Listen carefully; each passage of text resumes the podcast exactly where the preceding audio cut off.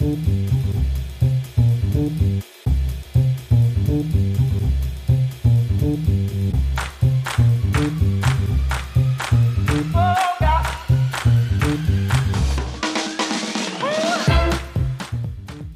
herzlich willkommen bei Wunderbar Together. Ich freue mich, dass ihr wieder dabei seid, wenn wir uns auf die Suche machen nach den coolsten Deutschen in den USA, auf diesem riesigen Kontinent. Heute sind wir ganz, ganz weit im Westen in Los Angeles und treffen David. David ist dort Kreativdirektor. Was heißt das eigentlich? Das finden wir gemeinsam raus. Und wir lernen auch von ihm, wie es ist, als Kreativdirektor mit dem dicken Geheimhaltungsvertrag für die wertvollste Marke der Welt zu arbeiten. Natürlich die mit dem Apfel. Und wir finden auch raus, wie David verhandelt, wie er seine Tagessätze zusammenkriegt und wie viel Geld ihm Harald Schmidt schon mal für seine Witze bezahlt hat. All das und mehr gibt's heute bei Wunderbar Together mit David Oswald. Ein Podcast zwischen drei weit auseinanderliegenden Zeitzonen. Köln, New York und LA. Freut euch drauf. Viel Spaß.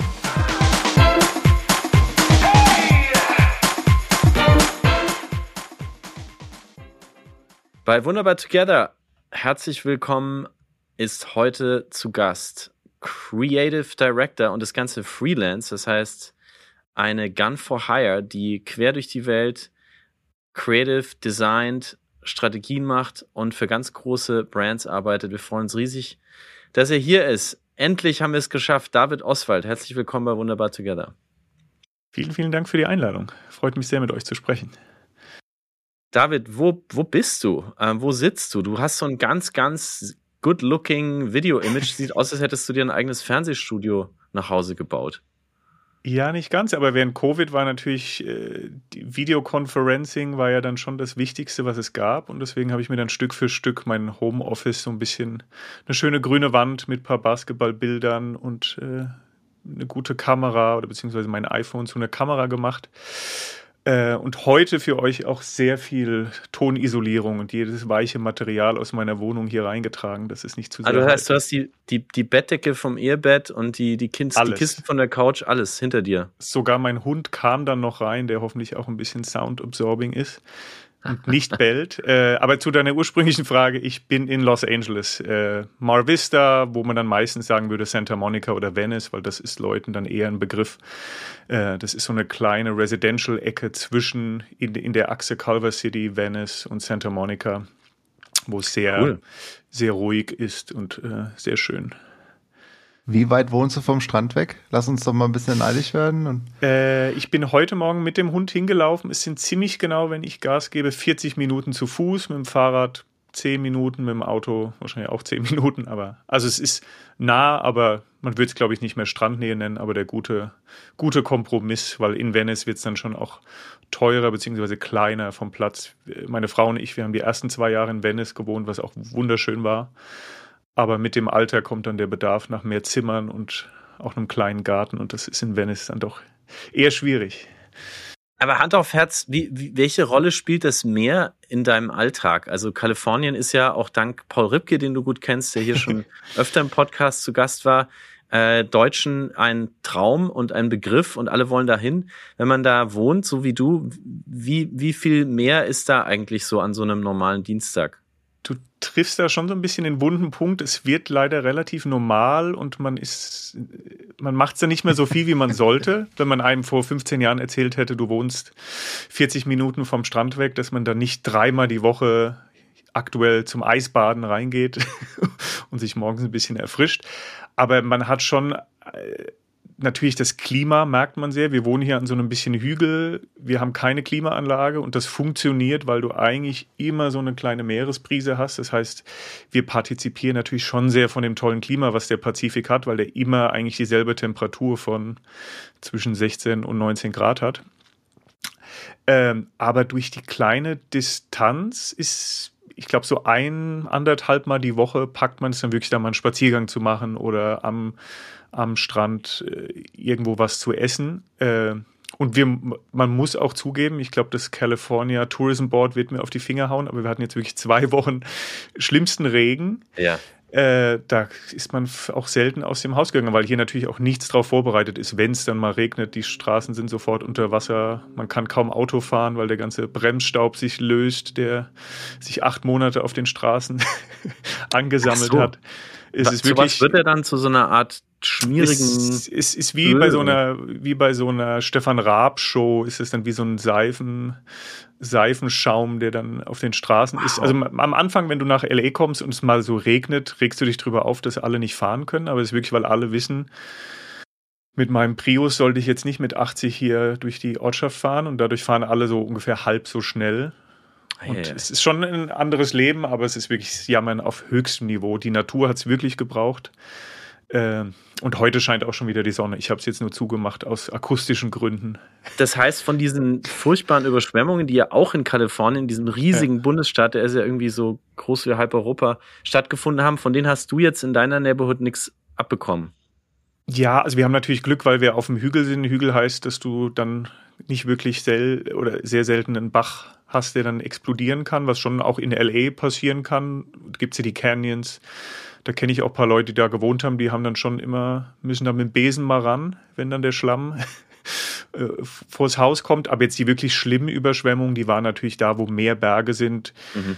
Zum Teil auch da, wo es vor einem halben Jahr dann noch gebrannt hat, dann hast du da die Asche rumliegen und wenn da dann wirklich sehr viel Wasser draufkommt, dann hast du natürlich schon ein starkes Problem. Das war jetzt in Los Angeles nicht wirklich ein Faktor. Okay. Da ist wirklich mehr nur der Faktor, dass man dann nicht ins Meer gehen sollte, weil dann wirklich alles äh, ins Meer gespült wird, was hier an ja. Plastik, äh, Spritzen, Taschentüchern und anderen Sachen hier rumliegt.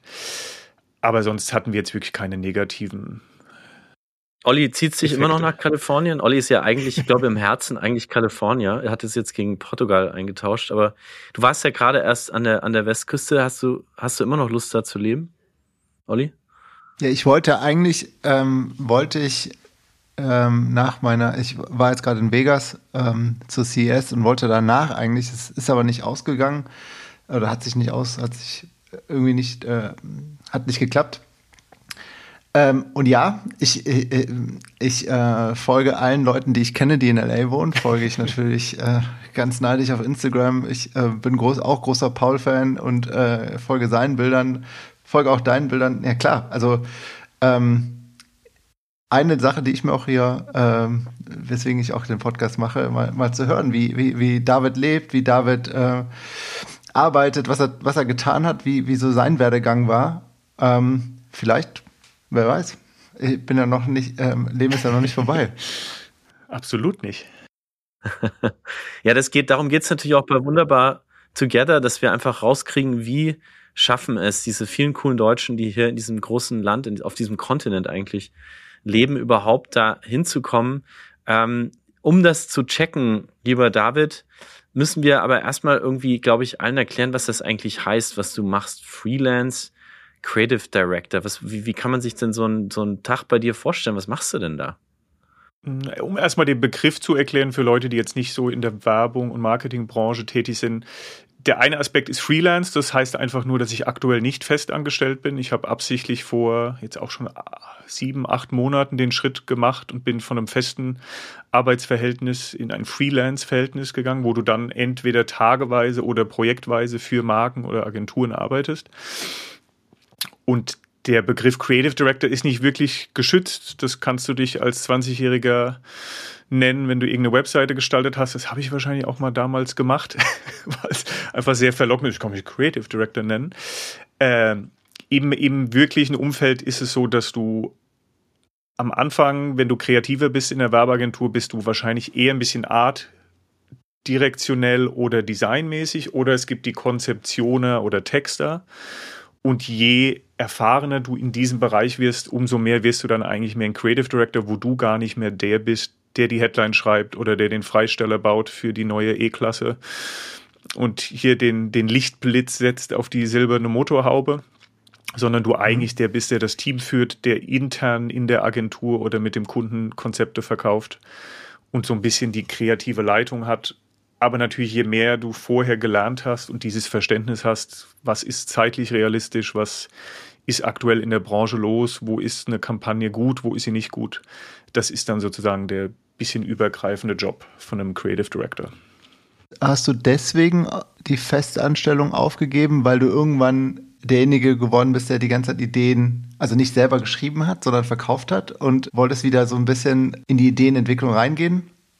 Also ist es sicherlich ein Aspekt, den ich am Freelancen sehr mag, dass es sehr vielseitig ist. Das ist grundsätzlich schon, warum mhm. ich in der Werbung gerne arbeite, weil du ich sag mal, bei meinem ersten Job in Berlin hast du auf Autos gearbeitet, auf Deutscher Bahn, dann aber auch einen Pitch für irgendeinen Mobilfunkanbieter oder ein Kaugummi oder mhm. ein alkoholfreies Bier. Also dieses mein ADHS-Brain, was wahrscheinlich alle, die in dieser Branche so ein bisschen sind, also dass ich ständig stimuliert sein muss und neugierig bin und mich in irgendwas einlesen muss, weil mir sonst langweilig wird. Mhm. Das ist definitiv der Fall in meinem, in diesem Fall, warum ich mich jetzt vor acht Monaten selbstständig gemacht habe, das lag einfach dran, ich war lange bei der Werbeagentur von Apple, bin dann, bin dann zu einem Health Tech Startup hier in Santa Monica gegangen, was unheimlich, wo ich unheimlich viel gelernt habe, aber viele Sachen am Ende auch nicht so geklappt haben, wie man sich vorgestellt hat und vom Team äh, kannst dir ja vorstellen, es war jetzt auch in, in der Tech-Branche der letzten anderthalb Jahre ist jetzt so ein bisschen der Geldhahn mhm. zugegangen. Da ist jetzt auf einmal so ein bisschen die, die Schallplatte von 66 Umdrehungen auf 33 oder ich kenne die Zahlen gar nicht auf diesem Schallplattenspieler. Mhm. Aber da haben sich schon viele Parameter, viele Parameter so ein bisschen geändert. Und da waren die Ambitionen, mit denen sie mich weggelockt haben, von, wie gesagt, Apples Werbeagentur bei einem Job, den ich sehr, sehr gemocht habe, haben sich einfach nicht so bewahrheitet und ein paar Dinge waren dann nicht so toll. Und für mich war dann irgendwann einfach so der Punkt erreicht, wo ich entscheiden musste, was will ich eigentlich mit meiner Zeit machen und bin jetzt 42, da denkt man dann schon auch so ein bisschen über, ich habe nicht mehr so viele Jahre, wo ich die Energie habe und den vollen Drive, alles zu geben. Und dann ging es einfach darum, will ich das weiter für diese Firma machen? Und da ist jetzt, klingt jetzt vielleicht auch dramatischer, als es wirklich ist, aber es war wirklich so, ich hatte immer ein paar Anfragen, hey, kannst du uns mal da helfen, ob aus Deutschland mit mhm. Leuten, wo ich mal gearbeitet habe, aber auch in Amerika, wo natürlich auch dann mit der Zeit so eine Art Netzwerk entsteht. Und dann habe ich irgendwie letzten Mai einfach entschieden, jetzt ist die Zeit, man kann nicht, man kann nicht drauf warten, bis es dann sein muss, sondern man muss es wirklich selbst in der Hand haben. Und so kam dann die Entscheidung. War am Anfang gar nicht so einfach, weil alle, die dann monatelang einem in den Ohren hängen, ah, warum bist du nicht Freelance? Wir könnten dich jetzt gebrauchen. Die sind dann natürlich in den ersten drei Monaten alle auf einmal nicht mehr zu erreichen. äh, aber das hatte ich so erwartet und war darauf vorbereitet. Deswegen äh, war das nach einem langsamen Anfang, ist es jetzt wirklich äh, sehr spannend und sehr vielseitig. Mhm. Aber sag mal, äh, David, so Hand aufs Herz, du könntest doch diesen Job auch aus einem Coworking Space in Bali oder Perugia äh, machen. Warum, warum bist du äh, in den USA? Warum bist du in LA, was ja eines der äh, teuersten Pflaster der Welt ist? Was, was, da, wa warum da dort? Ist, da ist absolut was dran, weil du natürlich auch als Freelancer für deine Arbeit bezahlt wirst und du rein theoretisch, ob, wie du jetzt schon sagst, ob ich in Bali in einem, äh, an einem Pool sitze oder zurück in die Heimat nach Deutschland gezogen bin, das ist natürlich die Frage. Aber es war ja schon eine eine, eine wirklich durchdachte Entscheidung oder eine, wir wollten es einfach drauf ankommen lassen, meine Frau und ich, als wir sechseinhalb, vor sechseinhalb Jahren rübergezogen sind, wegen meinem Jobangebot. Äh, und inzwischen ist sie auch beruflich hier sehr erfolgreich, was mehr, ein bisschen mehr vor Ort ist. Also sie arbeitet bei Google, relativ große Firma, und ist da auch sehr happy und ist da im Office. Und wir fühlen uns unabhängig davon auch unheimlich wohl in Los Angeles, weil passt ja auch zu eurem Thema, wo es darum geht, was sind die Unterschiede zu Amerika und deutschem mhm. Arbeiten, dass gerade in Kalifornien schon eine sehr optimistische Can-Do-Mentality ist, wo Leute nicht, wo nicht die erste Antwort auf irgendeine Idee ist, oh, da sehe ich aber Bedenken, ob man das und hier, sondern die stecken einem eine Telefonnummer zu von jemand, ah, der hat auch mal das und das gemacht, ruf den doch mal an. Also es ist alles im Leben hat eine, eine Prise mehr Optimismus und da ist man dann irgendwann schon sehr verwöhnt.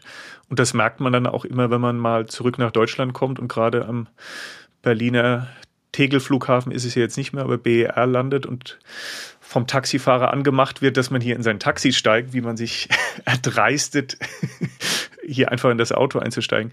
Da ist Kalifornien schon einfach Komm, ein Felix. sehr angenehmes Umfeld. Felix, du musst die Taxigeschichte nochmal, deine, deine Lieblings, die hast du jetzt in jedem Podcast gefühlt schon einmal erzählt. Erzähl deine Berliner Taxigeschichte. Ich liebe Taxigeschichten, also her damit. Ja, meine Erfahrung, als ich zum ersten Mal nach Berlin kam, selbst als irgendwie junger, aufstrebender Journalist für ein Praktikum, war, dass ich am Bahnhof eben mich in Taxi gesetzt habe, um in ziemlich weit Richtung Osten zu fahren, wo ich dann meine Unterkunft hatte und habe mich da halt reingesetzt und habe gesagt, hallo. Und von vorne kam äh, nur selber Hallo.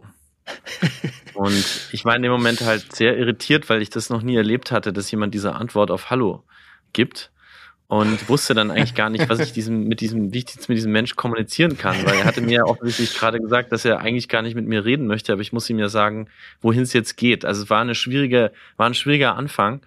Und ähm, die, was ich dann gelernt habe, ist, dass man einfach immer volle Kanne zurückschnauzen muss und das, das kommt richtig gut an. Und das ist natürlich die, ähm, ja, das ist, das ist vielleicht in den USA am ehesten noch in New York so. Also auch hier schnauzt man sich manchmal ja. ganz gerne an, aber es hat immer einen anderen, es hat immer einen, einen irgendwie so ein bisschen, wie, wie du sagst, so eine andere Prise. Es schwingt da irgendwie mit.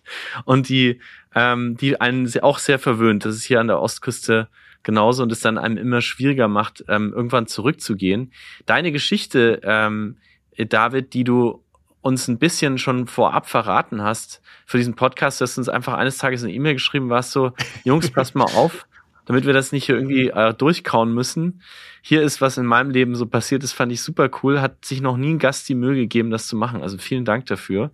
Und eine. Da muss ähm, ich kurz reinspringen. Das war der Grund, wenn ich ja eure sonst die Gästeliste anschaue, wo wirklich Menschen Wikipedia-Seiten haben, beziehungsweise auf dem, auf ihrem NFL oder NBA-Profil wirklich Informationen zu finden sind, wollte ich euch einfach äh, ein paar Dinge zuschicken, weil ich ja im Großen und Ganzen schon einer der kleineren Gäste in eurem Podcast bin. Äh, deswegen hab, war ich da ein bisschen proaktiv. So klein siehst du gar nicht, so klein siehst du gar nicht aus. Ähm, Olli, weißt du noch, wie wir David gefunden haben? Ja, ich kann es dir ganz einfach sagen. Ich habe, äh, ich, ich weiß nicht warum, aber ich bin vor vor ein paar Jahren auf dein Instagram-Profil äh, gestoßen und folgt dir seitdem. Und dann habe ich irgendwann, habe ich in der, in der ersten Lockdown-Phase, war das die erste Lockdown-Phase, wo ähm, Clubhouse hochkam, da hast du irgendwie einen Talk gegeben mit ein paar anderen. Äh, da bin ich reinge äh, reingesprungen ah, ja, von ja, Deutschen ja, in genau. Amerika. Genau. Und dann habe ich gesagt, habe ich dir das doch mal geschickt, Felix, habe gesagt, äh, warum nicht mal äh, einen Creative Director quasi aus meinem Genre jemand einzuladen, würde mich total interessieren. Und, ähm, und ist es auch so. Und ich, ich muss auch dazu sagen, ich habe dann den David gefragt, ob, weil wir ja einfach nicht viel Informationen über dich gefunden haben in der Vorrecherche, ob du uns ein paar Informationen geben kannst. Aber vielleicht nach diesem Podcast kriegst du deine Wikipedia-Seite. Könnte ja sein. Es wäre ja ein guter Anfang, wenn ich meine, meine eigene Webseite mal wieder aktualisieren würde. Das Aber weißt du, du bist ja, du bist ja ein sehr geübter ähm, Mensch, was Pitches angeht und Dinge in wenigen Worten auf den Punkt zu bringen. Magst du, magst du dich mal selbst pitchen? Magst du mal allen, die zuhören, sozusagen so den Five-Minute-Run abgeben, was dich von Fresh Prince über Harald Schmidt und Australien bis zu Apple geführt hat? Äh, das kann ich gerne mal versuchen. Äh, bevor es aber zu sehr ein Monolog ist, könnt ihr immer gerne mal reinspringen und äh, eine Frage stellen oder eine, wenn ihr eine Clarification wollt, könnt ihr da gerne machen. Aber Fresh Prince, das habe ich, glaube ich, so geschrieben, dass für mich schon ein wichtiger Moment war, als war das wahrscheinlich 92, 93, wenn man so gerade ein junger Teenie ist, haben wir Kabelanschluss bekommen, was damals so, das war eine, das war eine Ansage, das war so ein Jahr vor den anderen.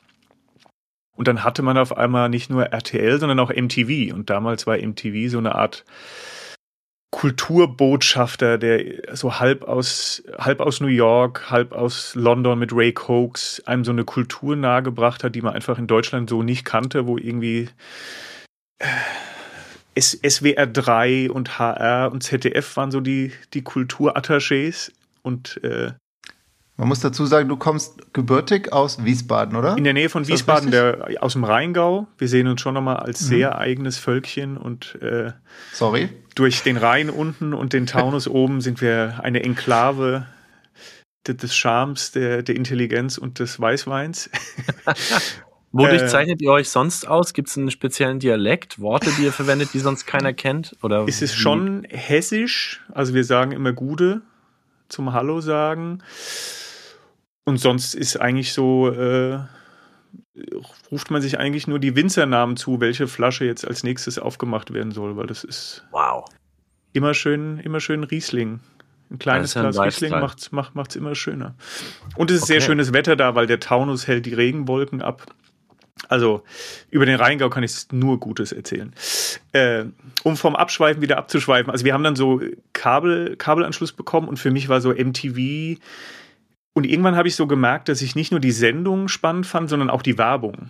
Weil damals war das so, dass mhm. eigentlich, jetzt verstehe ich das mehr als damals, aber es gab halt auch wirklich Levi's Werbung, die von Bartle Bogle Haggerty in London gemacht wurde, wo ein Typ von einem Pool zu einem Pool springt, so wirklich ikonische Werbekampagne, die man dann so zum ersten Mal wirklich gesehen hat. Und ich war dann so auf einmal völlig fasziniert, wie kann man in 30 oder 60 Sekunden so Geschichten erzählen. Ich glaube, das war dann sowohl der Spark, der mich so ein bisschen auf dieses amerikanische und englische gebracht hat, aber auch so die, die Saat gesät hat, irgendwie hat Werbung was. Also, dass eine Marke einem Geld bezahlt, dass man versucht, innerhalb von 15, 30 oder 60 Sekunden wirklich eine Geschichte zu erzählen, die man danach die irgendwo hängen bleibt, hat mich seitdem eigentlich immer sehr fasziniert. Und das äh, hat dann irgendwann dazu geführt, dass ich ein Praktikum gemacht habe in der kleinen Werbeagentur. Zwei Jahre später habe ich ja auch dann einen Ausbildungsplatz bekommen und habe dann so als kleiner Grafiker oder Mediengestalter hieß es damals, das war so ein en vogue Ausbildungsberuf, äh, bisschen Berufsschule und in dieser Agentur äh, wirklich Werbeanzeigen für den lokalen Mercedes-Benz-Händler gemacht habe in Quark Express und wirklich all die schönen Basics gelernt habe. Und dann nach einem Studium ging es dann in die große Werbewelt nach Berlin, wo ich mich dann auch als Artpraktikant versucht habe durchzuschlagen. Ist von dir was, was man so als ikonische Fernsehwerbung kennt, übrig geblieben? Der Aralmensch oder ähm, Also von mir selbst, da muss man schon auch sagen, dass da einfach die 80er wirklich mit diesen ikonischen Sachen, also ob das Pizza für Jonas mhm. Wagner oder Claudia Bertami, die durfte ich mal wiederbeleben, die Mancherie-Dame im roten, im roten Kleidchen, die äh, die Kirschen getestet hat im Piemont. Die habe ich, und das liegt wahrscheinlich auch daran, dass sie mich das in den 80er und 90ern so geprägt hat, dass ich gesagt habe, dass jetzt ist mal Zeit, die wiederzubeleben. Aber man muss schon auch sagen, dass die Werbung sich so verändert hat, dass du nicht mehr so einen kulturellen Impact wirklich haben kannst, wie es damals in den 80er, 90er war, wo es gab zwei, drei Fernsehsender und wenn du die Werbespots um 19.58 Uhr vor der Tagesschau gebucht hattest, da konntest du dann äh, Dallmayr, Prodomo und all diese Marken, die wir, glaube ich, alle kennen. Ist ja, glaube ich, ein bisschen jünger als ich, aber äh, wie, wie, so die Werbewelt, wie so die Werbewelt früher war, da hast du ja wirklich noch diese, diese einzigartigen Personen, die einem äh, im, im Kopf geblieben sind. Man muss sagen, du, du, du bist dann, also um, um, um vielleicht mal so die, die Station äh, fertig zu machen, äh, deine Ausbildung, Mediengestalter, und bist dann irgendwann zu, wirklich zu einer, ähm, die in der Zeit, ich sag mal, das waren so fünf, vor 15 Jahren, ziemlich groß war. Das war DDB, ja, richtig? Genau. Da bist also du dann ich gelandet? Nach, meinem, nach meiner Ausbildung gesagt, um, glaube ich, noch wirklich das Level zu erreichen, was ich will, muss ich noch mal was studieren. Mhm und habe dann an einer privaten Akademie, die heißt IMK in Wiesbaden und Berlin gab es die, die gibt es inzwischen schon nicht mehr, was häufig auch zu Problemen führt, wenn hier ein Arbeitgeber den Research macht, ob das Diplom auch wirklich mhm. gibt und dann du dann sagen musst, ja, die Schule gibt es leider nicht mehr. Das war ein Studium, was eigentlich ein bisschen mehr strategisch oder für Kundenberater gedacht ist. Aber wir hatten immer freitags echte Kundenpräsentationen. Und das war immer unheimlich spannend, weil du hattest an einem Freitag eine Präsentation, was wirklich ausgelaugt von einer wahrscheinlich kurzen Nacht vorher, weil man macht es immer auf dem letzten Drücker alles. Und dann hast du mhm. schon wieder das Briefing für den nächsten Freitag bekommen. Und wir hatten wirklich von Rittersport bis Frankfurt Galaxy, die es damals noch gab, äh, Tritop, das war so eine Limonade, also wirklich tolle Marken, ja. so aus dem Rhein-Main-Gebiet oder auch wirklich weiter, wo dann auch der Kunde an dem nächsten Freitag dann vorbeikam und sich von uns, von uns dann diesen Pitch angehört hat. Und es war wirklich eine fantastische Schule im, im wahrsten Sinne des Wortes. Und danach musste ich mich dann so ein bisschen entscheiden, gehe ich in diese strategische Richtung, die mich auch schon immer reizt und immer wenn mein Job so ein bisschen strategisch wird, blühe ich auch so ein bisschen auf, weil mir das schon auch Spaß macht. Aber irgendwie hat mich die Kreation dann noch immer am meisten gepackt und dann bin ich, habe ich es gepackt, äh, bei DDB in Berlin zu starten, was du schon gesagt hast, was damals so wirklich eines der Agenturen fast schon wirklich in Europa war. Was mhm. da aus dem Drucker kam und ein VW-Logo hatte, wurde eigentlich direkt zu irgendwelchen Awardshows gesendet und hat dann auch manchmal auch zu viel gewonnen, weil es halt einfach VW war und das damals so einfach ein, einen automatischen Coolness-Faktor hatte. Und zwar halt für mich toll, weil ich wirklich unter den besten Leuten, also Amir Kasai, den man in der Branche kennt, mhm. der war damals so der Chef. Unter ihm die Riege ist genau als ich kam, sind alle gegangen, also die vier Leute unter ihm und er war dann so interimsmäßig der, der Chef, der dann noch um zwei Uhr Abstimmungen gemacht hatte im, im Office. Und da gab es dann auch ein sehr dann kamen neue Leute und alle waren wirklich sehr, sehr supportive und denen bin ich auch heute noch dankbar, ob das Bert Peulecke, Stefan Schulte, wirklich Leute, die jetzt Führungspersonen in anderen großen Agenturen sind, in Marian Götz, Christian Jakimovic, die beide auch Freelancer sind. Da gab es dann irgendwann mal so einen Punkt, wo sie mir in der E-Mail oder im Office gesagt haben, David, du bist nicht der beste Designer, aber irgendwie mögen wir deine E-Mails. Könntest du dir vorstellen, auch Text dazu werden? Was man natürlich im ersten Moment schon als, in Amerika würdest du sagen, a backhanded compliment wahrnehmen würde. Aber ich habe dann diese sozusagen Chance oder diese Beleidigung als Chance genommen und habe dann wirklich nochmal nach meinem äh, Art-Praktikum nochmal ein Textpraktikum gemacht, was dann dazu geführt hat, dass sie mich dann ein halbes Jahr später als Texter eingestellt haben. Und da war ich dann noch dreieinhalb Jahre und war wirklich äh, mit tollen Leuten rechts und links haben wir viel auf Volkswagen, Deutsche Bahn damals und noch ich so ein paar den, Pitches gewonnen. Ich finde den Satz so cool, Beleidigung als Chance. Das, das muss man sich wirklich merken. Wenn man beleidigt wird, einfach auszuhören, welche Chance steckt da für mich drin. Und eine Sache, ähm, David, auch wenn das jetzt vielleicht, die Frage ist vielleicht ähm, unmöglich zu beantworten, aber es ist eine Frage, die äh, ich mir oft stelle und weil ich äh, junge Journalistinnen und Journalisten unterrichte, ganz oft versuche zu beantworten. Und du hast das anscheinend jede Woche gemacht, wie so im Fitnessstudio, diese Pitches da rausgehauen. Jeder von ja. uns pitcht ja heutzutage. Wenn man in einem kreativen Beruf ist, gehört das zum Berufsbild. Aber es ist ja auch inzwischen ähm, im Privatleben so, auf so sozialen Medien, eigentlich pitch, you're, you're, pitching for life all the time. Die ganze Zeit schlägt man irgendwie vor allem in Amerika, ja. vor. Vor allem in Amerika. Aber hast du, hast du da was ähm, mitgenommen aus dieser Zeit, was du immer wieder anwendest, wenn dir jemand begegnet mit einer Idee, mit einem Pitch, was du anlegst als Filter für gut, schlecht? Also wo du sofort weißt, läuft, Also wenn ich, nicht? wenn mir jemand etwas pitcht oder wenn ich. Ich, I, I guess, ja. ja, sowohl als auch. Also wenn du selbst an einem schreibst oder auch wenn dir jemand ein gegenüber sitzt also ich glaube, bei einem Pitch musst du natürlich schon immer auch unterscheiden, ist die Show jetzt gerade unheimlich gut, aber dahinter nicht viel oder ist es andersrum oder ist es im Idealfall beides? Also wenn jemand was toll präsentiert und du merkst, der hat sich die Arbeit gemacht, wirklich zu kristallisieren, was ist jetzt an meinem Business oder meiner Content-Idee oder was auch immer ist, ist da Substanz dahinter? Und ich glaube, dieses schnell entscheiden, ah, das klingt jetzt gut, aber wenn man zwei Minuten drüber nachdenkt, ist es vielleicht nicht so gut und das dann nett, nett hinterfragt, äh, das lernt man schon mit der Zeit. Und was ich in dieser Zeit wirklich gelernt habe, dieses jeden Freitag präsentieren, ist einfach, dass du, das ist dann nicht mehr dieses große Ding, dieses einmal im Jahr und dann bist du nervös, sondern du bist, klar bist du auch nervös und bist, hast irgendwie bis zwei Uhr noch, äh, noch an irgendwelchen Folien poliert die, ein bisschen besser aussehen sollen oder dass die Idee klarer ist. Ich finde, da habe ich mhm. unheimlich gelernt, dass dieses Vertrauen in einen selbst, das kriegt man irgendwie hin.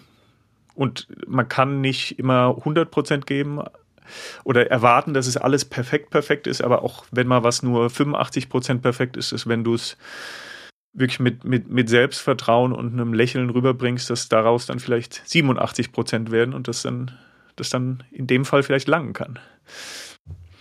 Und man lernt, lernt ja wahrscheinlich auch die ganze Zeit mit Niederlagen umzugehen, weil die meisten genau. Pitches klappen ja nicht, oder? Genau. Und man hat da auch immer direkt Feedback bekommen von diesem meistens Marketing-Verantwortlichen von Rittersport oder SAP und so weiter. Und das war mhm. schon auch äh, unheimlich hilfreich. Beleidigung als Chance. Aber Olli, ich habe das ganze Zeit das Gefühl, ich wildere eigentlich in deinem Terrain, weil Olli, du machst ja auch die ganze Zeit ähm, Pitches, sitzt spät in der Nacht da. Und Olli hat neulich in einem Podcast gesagt, das hat mich nachhaltig beschäftigt. Olli hat gesagt, ich liebe diese, ich liebe diesen Druck. Ich liebe diesen Stress. Ich liebe diesen Wahnsinn, spät nachts äh, an irgendwelchen Sachen zu arbeiten. Ich finde das geil. Ähm, da habe ich mir gedacht, wow, das ist echt eine, ähm, ihr seid irgendwie eine Sorte Mensch, ihr, ihr. Da ihr ist ja auch was dran, ja. Also äh, ich mag das, was ich mag, ist, wenn man ähm, auf einen Punkt hinarbeitet und gemeinsam mit mehreren Leuten, meistens, das ist ja auch nie jemand, also in, in Davids Fall, er ist jetzt Freelancer, äh, oftmals gibt man ihm eine Aufgabe und er soll eine Idee entwickeln, aber in der Regel arbeiten wir, wenn wir an Pitches arbeiten, in großen Teams und arbeiten auf einen Punkt hin gemeinsam. Und dann entsteht meistens, wenn das Pitch-Team ist in, oder es ist eine Kampagne, dann entsteht wirklich eine Einheit. Äh, und es macht dann auch Lust, das vorzustellen, wenn man, es gibt auch eine schlechte Kreation, aber in der Regel ist die Kreation dann auch, auch an irgendeinem Punkt ist sie gut.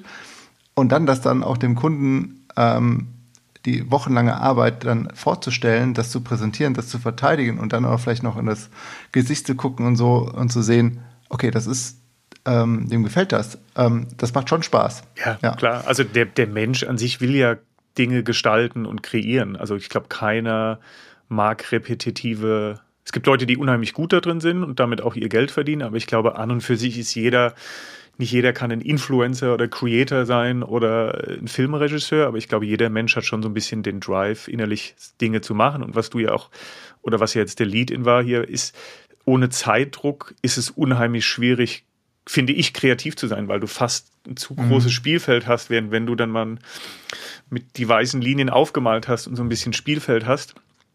Also für mich gibt es nichts Schöneres als diesen Flow, wenn ich den ganzen Tag nichts gemacht habe, das Gewürzregal in unserer Küche alphabetisch sortiert habe und dann irgendwann merke, David, das wird jetzt sehr knapp, du hast jetzt noch vier Stunden, dann habe ich so eine, das ist mein Geheimrezept, so eine, Play, so eine Playliste mit ohne Lyric-Sounds.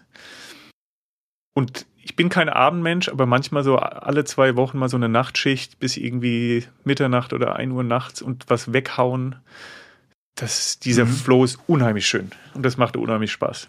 Ob alleine, aber wie Olli jetzt sagt, auch im Team, dieses Gefühl, wir haben jetzt was, aber es ist noch nicht gut genug, wir haben jetzt zwei Tage und dieses, man muss da jetzt was hinkriegen, äh, das setzt schon unheimliche Energie frei. Was ein, was ein sehr schöner ähm, Abzweiger ist zu Harald Schmidt, weil ich glaube, der, einer deiner ersten Jobs als Texter hast du bei Harald Schmidt gehabt. Ist das korrekt? Und wie, wie hast du ja, das hingekriegt? Ich, ich versuche es mal sauber zu erzählen. Das sieht in meinem Lebenslauf auch immer äh, toller aus, als es ist, aber das ist, glaube ich, wie Lebensläufe auch in Amerika noch mehr sein müssen. Also da muss man wirklich auf die Tube drücken. Also bei mir war es so, ich habe dann über diesen berühmten Kabelanschluss und CNBC Europe, was so ein Finanzsender war, gab es abends Jay Leno und vor allem Conan O'Brien. Darüber habe ich dann mein Englisch gelernt. Und glaube, neben Englisch dann auch so eine Art gewisse Comedy Sensibility und self-deprecating Humor. Ich weiß gar nicht, wie man das Deutsch übersetzen würde. Also so ein bisschen selbstironischen Selbsthasshumor, wo man sich sehr selbst auf die Schippe nimmt. Und damit habe ich mich unheimlich in Late-Night-Shows verliebt. Und da war natürlich auch Harald Schmidt ein großer, weil der war eigentlich der Einzige, der das in Deutschland so wirklich gemacht hat. Und dann gab es 1998 die WM in Frankreich. Und da gab es eine Kooperation zwischen McDonald's, der Harald Schmidt Show und Sat1. Und man konnte, das waren so runde Zettel, ich kann mich an den noch erinnern, auf der Rückseite war ein Fußball. Und dann konnte man bei seiner McDonalds-Filiale äh, Late-Night-Monolog-Witze reinschreiben über was gerade bei der WM passiert war. Großartig. Habe ich dann auch immer mal gemacht. Äh, und auf einmal habe ich einen lindgrünen Opel Corsa gewonnen, weil ich der Tagessieger war, der den besten Witz hatte, als die Deutschen rausgeflogen Hast du den noch? Sind. Was war der Witz? Das ist immer das Problem. Wenn ich den Witz erzähle, dann muss ich gleichzeitig auch sagen, dass der relativ deutlich von fünf Sterne Deluxe geklaut war, weil der Witz war, was haben die deutsche Nationalmannschaft und Christo gemeinsam? Beide können einpacken. Äh, das war schon sehr deutlich von einer, äh, ich glaube, von der ersten CD äh, von wow. fünf Sterne Deluxe geklaut. Aber wie gesagt, ein lindgrüner Corsa, Den hat mir bis heute noch keiner abgenommen. Den habe ich aber auch dann relativ schnell verkauft, weil ich erst 16 war.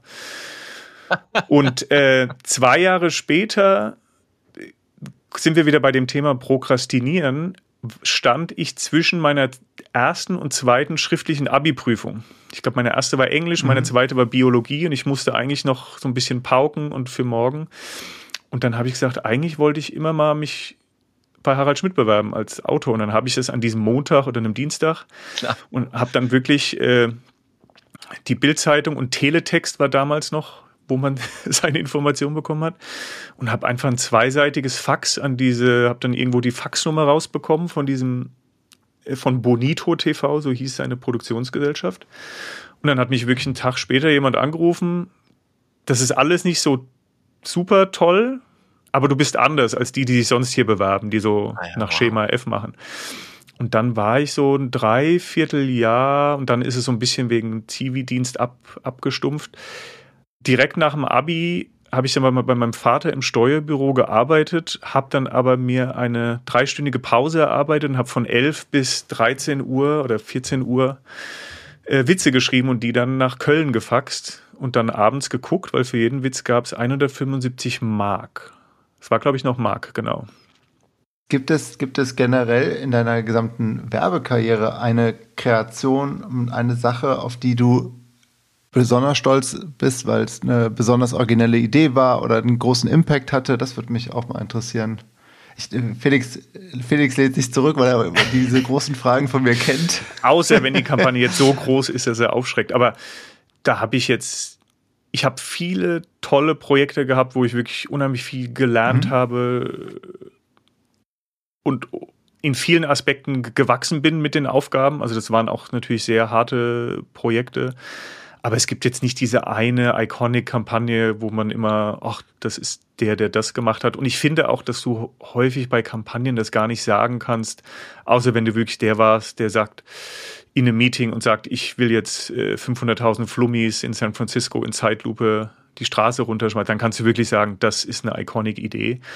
Aber heutzutage sind so viele Leute involved und meistens gibt es auch gar nicht mehr so diese eine Glühbirnen-Idee, sondern es sind wirklich so Schritte von, hier ist eine erste Idee, die arbeitest du dann aus zu einem Film, dann kommen die Vertical Videos und so weiter. Also ich bin stolz auf schöne Sachen, die wir für VW gemacht haben. Eine meiner ersten Sachen, die ich für, fürs Radio gemacht habe, ist dann in Cannes mhm. auf die Shortlist gekommen, was damals wirklich, da war ich noch Praktikant, das war wirklich so, oh wow. Äh, da bin ich unheimlich stolz drauf, auch wenn das jetzt kein Riesenpreis war, nur auf die Shortlist zu kommen. Aber auch mhm. viele Kampagnen, die wir mit Apple gemacht haben, die wirklich wo du jetzt wirklich sagen musst, da war ich 0,5 Prozent beteiligt und habe vielleicht hier den einen Satz noch verfeinert oder dann war dafür zuständig, wie dann die europäische Version davon ist. Aber wenn du dann irgendwie in Cannes da ein Grand Prix gewinnst oder mit einer Weihnachtskampagne, wo ich minimal involviert war, haben wir einen Emmy gewonnen in Amerika. Das sind natürlich dann schon so Momente, dass da ist man schon sehr, sehr grateful, dass man da dabei sein konnte. Apple ist ja cool. irgendwie so eine Art, ähm, weiß ich nicht, Leuchtturm immer noch, oder? In der Werbewelt. Ich schaue euch beide Werbe an. Ist das so? Und, und äh, gibt es da eigentlich ein, also woran liegt das eigentlich? Also da gibt es mehrere Faktoren. Grundsätzlich ist es, glaube ich, wie damals, wo ich schon vorhin gesagt habe, bei VW, da ist auch ein bisschen so der Mythos, der natürlich auch, wenn er ordentlich gepflegt wird, sich selbst verstärkt und immer größer wird. Bei Apple gibt es natürlich den Faktor, dass die Geheimhaltung dazu führt, dass Leute im Idealfall bis, bis zu der Keynote nicht wissen, was passiert. Und wenn du dann natürlich eine Stunde später eine komplette Werbekampagne, die gedreht ist, die synchronisiert ist oder manchmal so auch mit lokalen Celebrities neu gemacht wurde, wenn du das mhm. hast, das, das fasziniert die Leute, glaube ich, schon und die fragen einen da, da auch immer noch von aus. Und bei Apple ist, glaube ich, auch, weil Kreativität einfach so in dieser Marke drin ist, und man wirklich auch wissen muss, dass nachdem Steve Jobs 97 zurückkam, er sozusagen mit Lee Clow, der damals der Gründer von Chiat Day Los Angeles war, also so eine wirklich Werbeikone, was wahrscheinlich in Deutschland nur so jung von Matt erreicht hat, dass der auch wirklich von Menschen erkannt wird, denn die nicht in der Werbung sind. Steve Jobs ging zu ihm hin und ich will, dass du uns eine eigene kleine Agentur gründest. Und so ist Media Arts Lab entstanden. Und die sich jeden Mittwoch getroffen haben. Und du musst dir dann wirklich überlegen, Steve Jobs war dann irgendwann Mitte 2000 oder 2010, war er ein CEO einer der größten Firmen auf diesem Planeten. Die ist nicht so groß, wie sie jetzt sind, aber wirklich. Und der CEO hat sich zwei Stunden jeden Mittwoch genommen, um Werbung sich anzugucken, weil er gesagt hat, mhm. Werbung ist ein Produkt von uns. Was wir ins, ins Fernsehen reinbringen oder in die Werbepause der Emmys oder wenn wir die, die, die, digitale Titelseite der New York Times übernehmen für einen Banner, dann will ich, dass das auf unserem Level gemacht ist und ich will da, dass da keine, keine halben Sachen gemacht wird. Und deswegen dieses Involvement oder auch die Willingness, Geld auszugeben, wenn was nach einem Monat nicht funktioniert, das, bevor es überhaupt, bevor es überhaupt on air ist, zu canceln und neu zu drehen, das ist natürlich, das hast du sehr selten bei anderen Marken. Du warst bei Media Arts Lab? Genau. Von wann bis wann genau? Also ich bin 2011 haben sie mich irgendwie gefunden und dann war ich von 2012 bis 2014, also drei Jahre vom Anfang 2012, war ich der erste sozusagen deutsche Texter in London. Da ist ein relativ großes mhm. Satellitenoffice. Das ist dann auch, als ich kam, war ich glaube ich so Mitarbeiter 70. Als ich dann gegangen bin, waren wir glaube ich knapp an den 200. Also das ist schon auch sehr gewachsen, weil da Märkte dazu kamen und jedes Land auch wichtiger wurde. Und es war natürlich auch so die Zeit, wo gerade das iPad neu war, das iPhone unheimlich an Fahrt aufgenommen hatte. Mhm. Da war ich dann drei Jahre, dann bin ich zurück nach Berlin, Freelancer. Aus privaten Gründen bin ich zurück nach Berlin, weil meine Frau noch Jura studiert hat und das diese Distanz schon auf Dauer sehr anstrengend war. Und Distanz meine ich jetzt nicht London, sondern ich war wirklich sehr viel in Los Angeles dass mir Media Arts Lab sogar ein, ein L1-Visum schon besorgen musste, obwohl ich eigentlich in London gelebt habe, weil ich so viel hin und her geflogen bin. Und nach der Freelance-Zeit kam dann ein Angebot aus Los Angeles 2016 und dann war ich nochmal viereinhalb Jahre im Team in Los Angeles, was natürlich nochmal näher, näher dran ist am, also, am heißen Herd. Um, um das auch für einen Nichtwerber wie mich verständlich zu machen, dieses Media Arts Lab ist eine Agentur, die gibt es überhaupt nur für Apple und auch nur weil Steve Jobs genau. irgendwann gesagt hat, ich will eine eigene Werbeagentur haben, die nur für mich arbeitet. Das ist ja auch genau. eine irgendwie weltweit einzigartige Konstruktion, oder? Inzwischen ja nicht mehr, aber damals war das schon so. Also man muss verstehen, Lee Clow war einer der treibenden Kräfte, der 1984 diesen berühmten äh, Hammerwurf-Spot gemacht hat äh, von Apple. Das hat Steve Jobs nicht vergessen. Und als er dann 97 wiederkam, hat er sozusagen mit Lee Clow diesen Pakt gemacht. Ich mache euch, Chai Day, wieder zu unserer Werbeagentur. Da hat sich nur das Problem ergeben, dass TBWA weltweit zu der Zeit auch Sony hatte. Sony und Apple hatten zu dem Zeitpunkt jetzt nicht wirklich ein Problem miteinander, waren eher auch Freunde.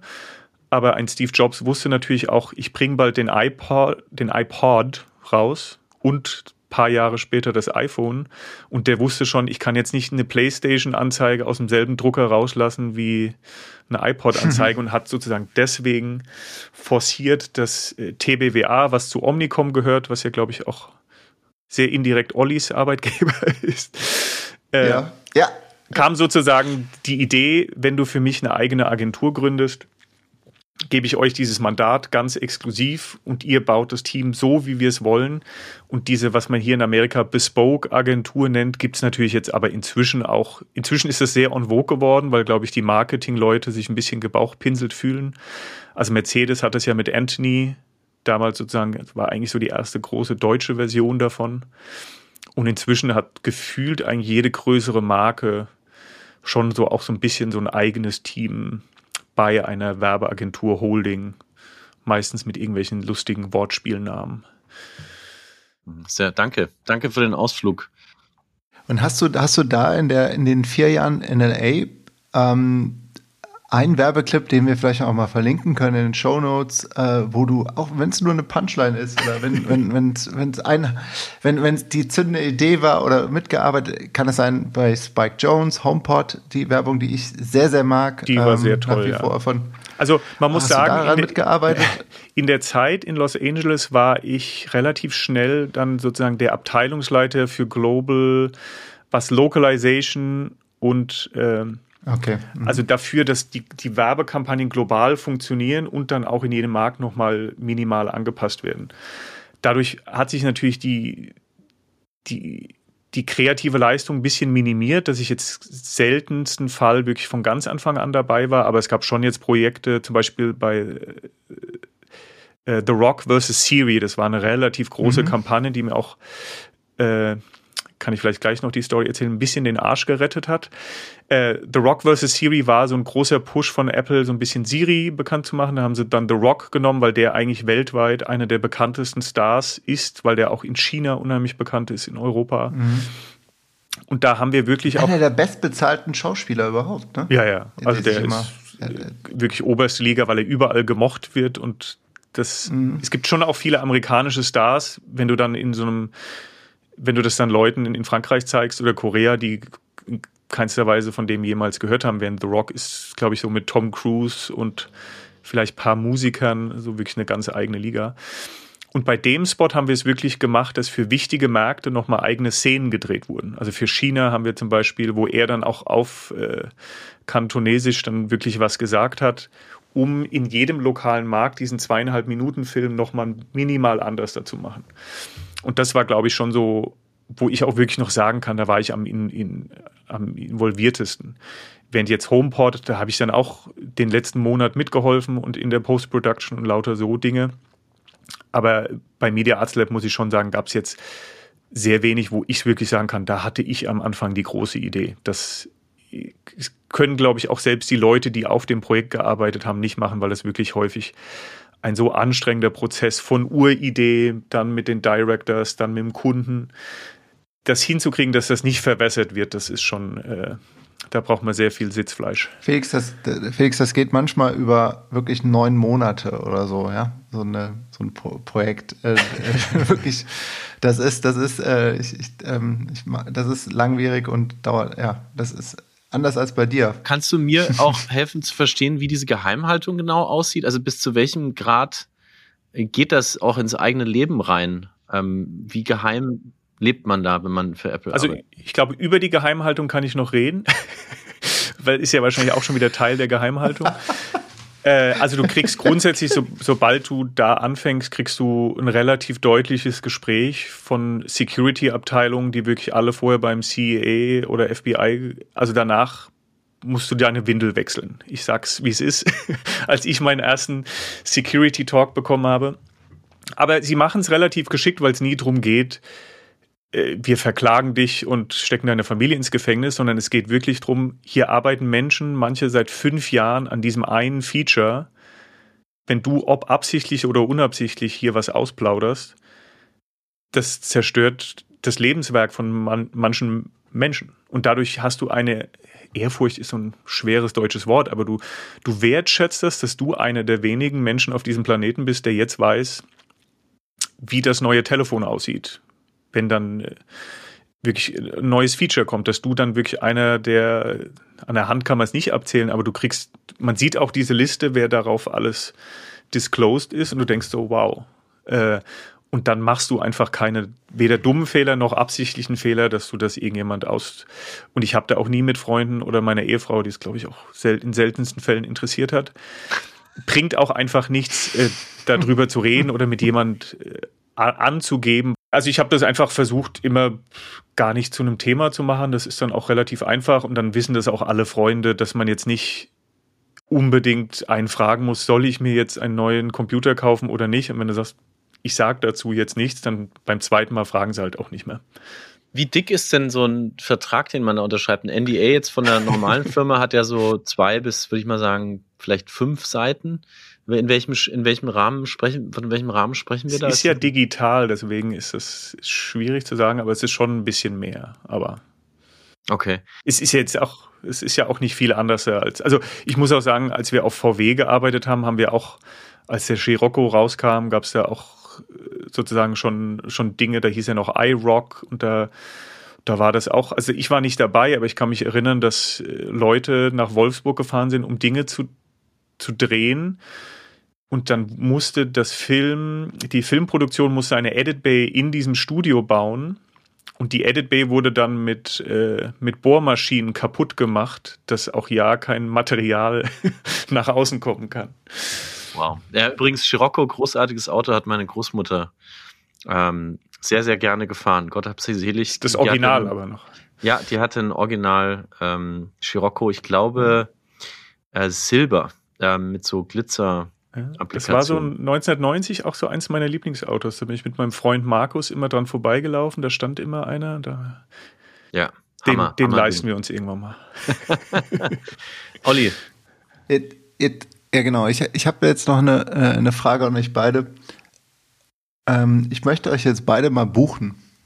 Äh, dich, Felix, als, als Journalist ähm, und äh, du, dich, David, dich brauche ich noch als, als, als Kreativer für ein Projekt, was ich gerne hätte. Ähm, ihr beide lebt, äh, Felix lebt in New York, du lebst in LA. Ähm, wie sind denn da so eure Tagessätze? Felix, fang du doch mal an. Du bist zumindest laut manchen Listen in der teureren Stadt. Ja, nee, ich finde das, eine, ich finde das tatsächlich eine sehr, sehr ähm, spannende Frage, über die ich mich auch schon viel gestritten habe mit Menschen in Deutschland, die halt äh, ihren Auftrag vielleicht von Berlin aus lenken und sagen, ja gut, mhm ähm, unser Texter oder unser Kreativer hier, der kriegt irgendwie 250 Euro am Tag. Und so machen wir das dann auch bei dir. Und ich dann halt meinen Haushaltsplan quasi, ja, da lachst du. Äh, und ich dann meinen Haushaltsplan quasi ähm, vorlege und sage, guck mal, so weit komme ich mit 250 Euro. Was ich inzwischen gerne mache, ist auch ähm, die Bazar-Szene aus Leben des Brian einzusetzen. ist euch vielleicht geläufig. Das ist diese, dieser Moment, in dem Brian, also aka Jesus, von den, vor den Römern flieht und im Markt landet und dann ähm, vor einem Markthändler auftaucht und ganz dringend äh, diese Perücke kaufen will, die er anbietet und der die ihm aber nicht rausrückt, weil er sagt, du musst feilschen. Ich kann dir das sonst nicht verkaufen. Du musst feilschen. Und Brian ist total gestresst und fängt dann an, mit ihm zu feilschen. Und er fängt an, ein Drama daraus zu machen, dass er mit ihm feilscht und schreibt, meine Großmutter ist krank, meine Kinder, du kannst sie nicht für zwei Schäkel haben, ich will fünf Schäkel. Und diese Szene gibt es im Internet als Video, als Text. Und ich habe die tatsächlich schon öfters eingesetzt, um zu sagen, pass mal auf. Ähm, das ist dein Agent, den du schickst. Äh, wir haben hier, ich weiß, dass ihr ungefähr so viel angeboten habt. Ich möchte ungefähr so und so viel. Hier ist die Szene. Wir können das Ganze abkürzen.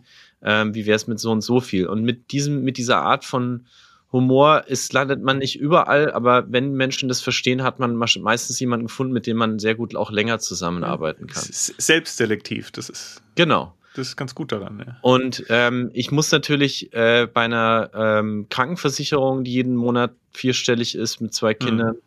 bei einer Wohnung, die jeden Monat, ähm, ich glaube, wir sind jetzt geht jetzt Richtung 4.000 Dollar äh, kostet, bei einer Daycare, die ich bezahlen muss, äh, ich Gott sei Dank eine Partnerin habe, die genau wie du, David, die ähm, auch fest hier arbeitet nicht alles selber bezahlen, aber ich muss einfach in völlig anderen Kategorien rechnen. Und ja. was ich halt mhm. immer sage, ist, ähm, ihr könnt gerne selbst hier jemanden installieren, der hier zehn Jahre lebt und dem das alles bezahlen. Und dann hat er auch die Expertise und kann euch sicher auch eine ähnliche Leistung liefern wie ich. Oder ihr könnt das eben jetzt ähm, von mir haben, der ich zehn Jahre rein investiert habe, hier zu genau. leben und müsst aber dafür auch entsprechend ähm, ein höheres Budget ansetzen. Und so sind eben diese Argumente, die dann zu führen. Meine Tagessätze sind tatsächlich nicht einheitlich, aber sie sind ähm, eigentlich immer im vierstelligen Bereich, weil ich sonst einfach nicht hier existieren kann. Das ist vielleicht mal so der, der einfachste, ja. die einfachste Hausnummer. Wie ist es denn bei dir, David? Ja, also das Vierstellige muss man schon auch sagen, dass, äh, oder eine Grundregel, die ich habe, ist, sobald man schon erklären muss, warum man wie viel Geld kostet, ist man eigentlich schon in einem falschen Modus. Also im Endeffekt musst du eigentlich dahin, dass die Leute sagen, ja, der ist ein bisschen teurer, aber den hatte ich das letzte Mal und das war gut. Das ist eigentlich der Idealfall. Da muss man natürlich auch immer erst hinkommen. Da musste ich auch erst hinkommen und bin auch noch nicht immer so. Also ich habe auch deutsche Kunden, mit denen arbeite ich auch unheimlich gerne.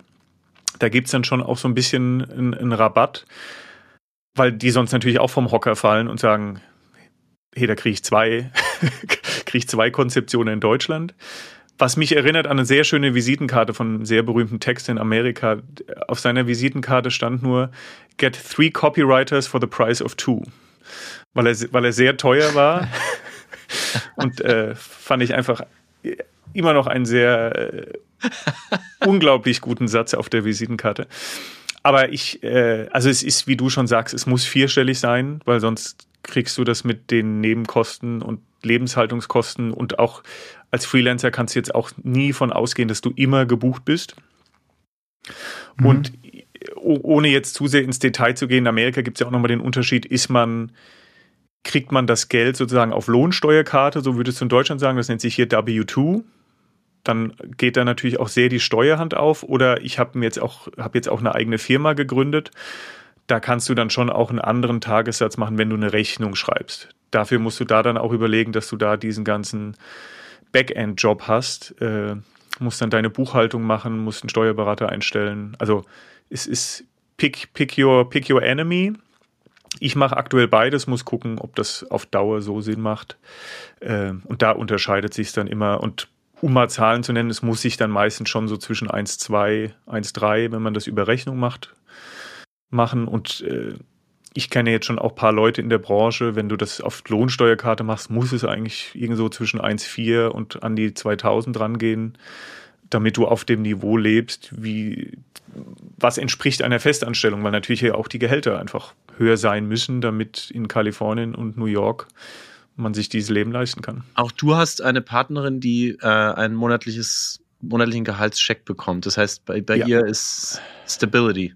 Das ist Stabilität und das ist, hat sich auch unheimlich toll entwickelt, weil wie gesagt, ich bin da auch es war nicht egoistisch, weil es eine, war, war eine gemeinsame Entscheidung, aber meine Frau ist mit mir rübergezogen. Sie hat gerade ihr Jurastudium in Deutschland abgeschlossen, was hier so viel wert ist wie die, die IHOP Rewards Karte. Also da macht dir keiner die Tür auf, wenn du mit einem deutschen Jurastudium kommst. Äh, und das hat sie wirklich mit unheimlich harter Arbeit und äh, dem, dem, dem schlauen Kopf, den sie hat, äh, hat sie es gepackt, hat dann auch kurzzeitig bei Media Arts Lab gearbeitet im Bereich Media, äh, Business Affairs nennt sich das hier. Also das sind Embedded Teams, die wirklich im Moment, wo du in einem Meeting sagst, ich würde gern mit diesem Song dieses Ding machen, können die innerhalb von 15 Minuten sagen, ich denke, sowas wird 800.000 Dollar kosten. Oder wenn wir das neu aufnehmen mit Billie wow. Eilish, der, der, das Recording-Label ist super kompliziert, lass uns lieber was anderes machen. Durch die Geschwindigkeit, die man bei Media Arts Lab haben muss, weil du manchmal nicht ein Jahr vorher anfängst, sondern erst drei Monate vorher, gibt es diese eingebauten Teams und das macht sie jetzt seit zwei Jahren bei Google. Ich habe dir gleich gesagt, Olli, du musst Davids Frau einladen, nicht, nicht David. Ähm, das Aber die ist, intelligenter und charmanter als ich, das äh, kann ich nicht für gut heißen. Das würde, würde mich torpedieren. zu nie mehr zum Zug. Aber sag mal, jetzt äh, zu deiner Frau noch eine Nachfrage. Wer Jura studiert, diese IHOP äh, Rewards Card, das ist nicht übertrieben. Du kommst aus einem völlig anderen Rechtssystem. Du kennst ja. die ganzen Begriffe nicht. Hat sie sich wirklich das amerikanische Recht drauf geschafft oder wie hat sie es geschafft, bei Google einen Job zu finden? Also es sind alles Schritte. Also das ich sage ich auch immer, wenn mich Leute fragen, oh, wie kriegt man den und den Job? Also du kannst nicht äh, auf die Treppenstufe 19 hüpfen und sagen, ich bin jetzt die Treppe hoch. Du musst halt irgendwie die Schritte machen und auch die, die Schritte zurück, die in der Karriere immer sind. Also bei ihr war einfach der Glücksgriff, dass sie ein halbes Jahr bei einer Anwaltskanzlei, ich sag mal, sehr unter ihrem Niveau gearbeitet hat, wirklich als, als Hilfe in diesem Büro. Ja. Und dann sich per Glück dieser Job bei Media Arts Lab ergeben hat, wo sie dann unheimlich schnell durch diese 14-Stunden-Tage, die, wenn es drauf ankommt, da leider auch, auch herrschen, sehr viel, sehr schnell gelernt hat und dieses Wissen, was sie schon hatte, kontextualisieren konnte mit, wie ist es dann in Amerika? Mhm. Und sie dann ja. zusätzlich aber natürlich auch noch die, die Fähigkeit hatte zu wissen, was ist in Europa los? Wie ist das Europäische? Und wenn wir dann eine Kampagne gemacht haben, du jemanden auch in dem LA-Office hattest, der wusste, ah, in Europa können wir das und das nicht machen. Oder in Frankreich darfst du kein zuckerhaltiges Getränk auf dem Tisch stehen haben in einem Werbespot. Das hilft natürlich dann schon, aber war natürlich schon auch ein großer Glücksgriff, weil wenn du jetzt bei der Werbeagentur von, von Allstate Insurance bist, die nur in Amerika werben, wäre diese Fähigkeit dann wahrscheinlich auch nicht so nachgefragt worden. Aber es finde ich eine tolle Message an alle, die zuhören, dass interkulturelle Kompetenz, dass die Tatsache, dass man aus Europa nach Kalifornien geht, dass das ein Asset sein kann, ähm, dass es einem hilft, eine, eine Rolle zu finden, einen Job ja. zu finden und man sich nicht immer nur quasi amerikanischer und amerikanischer äh, geben Ge muss. Und ja, weil du kannst nicht amerikanischer Genau, du kannst nicht amerikanischer als ein Amerikaner werden. Du musst eigentlich deine Nachteile zu deinem Vorteil machen. Also ob das der Akzent ist ein Nachteil, aber dass ich zwei Sprachen spreche, ist ein Riesenvorteil, gerade wenn es um das Thema Lokalisation geht und wie man gewisse Spots vielleicht konzipieren muss, dass sie überall auf der Welt funktionieren. Also eigentlich ist häufig ein Trick, sich nicht zu sehr damit zu beschäftigen, was sind meine Nachteile, sondern wie kann ich es umdrehen und zu einem Vorteil karrieremäßig machen und sagen, äh, ich habe schon auf so und so vielen Kontinenten gearbeitet, ich habe das und das schon erlebt, während Amerikaner, ich glaube 80 Prozent der Amerikaner haben gar keinen Reisepass, weil sie noch nie aus dem Land draußen waren. Die Beleidigung mhm. als Chance sehen, Olli, das ist immer wieder das Thema dieses Podcasts. Ähm, das ist echt eine coole Message. Oder wie Paul sagt, Niederlagen nie ertragen. Auch guter Spruch. Ich, ich habe noch eine Frage, bevor wir so ein bisschen auch mal vielleicht eine Abzweigung nehmen von der Werbewelt. Ähm, jetzt warst du bei DDB und bist dann, ähm, sag ich mal, im Olymp der Werbewelt gelandet äh, bei Media Art, Art Plus. Media Arts Lab. Ne? Äh, Media Arts Lab, sorry. Was ist der größte Unterschied zwischen einer deutschen oder einer deutschstämmigen Agentur und einer sehr amerikanisch geprägten Agentur? Was hast du da gelernt, was, was du in der deutschen Agentur nie gelernt hättest?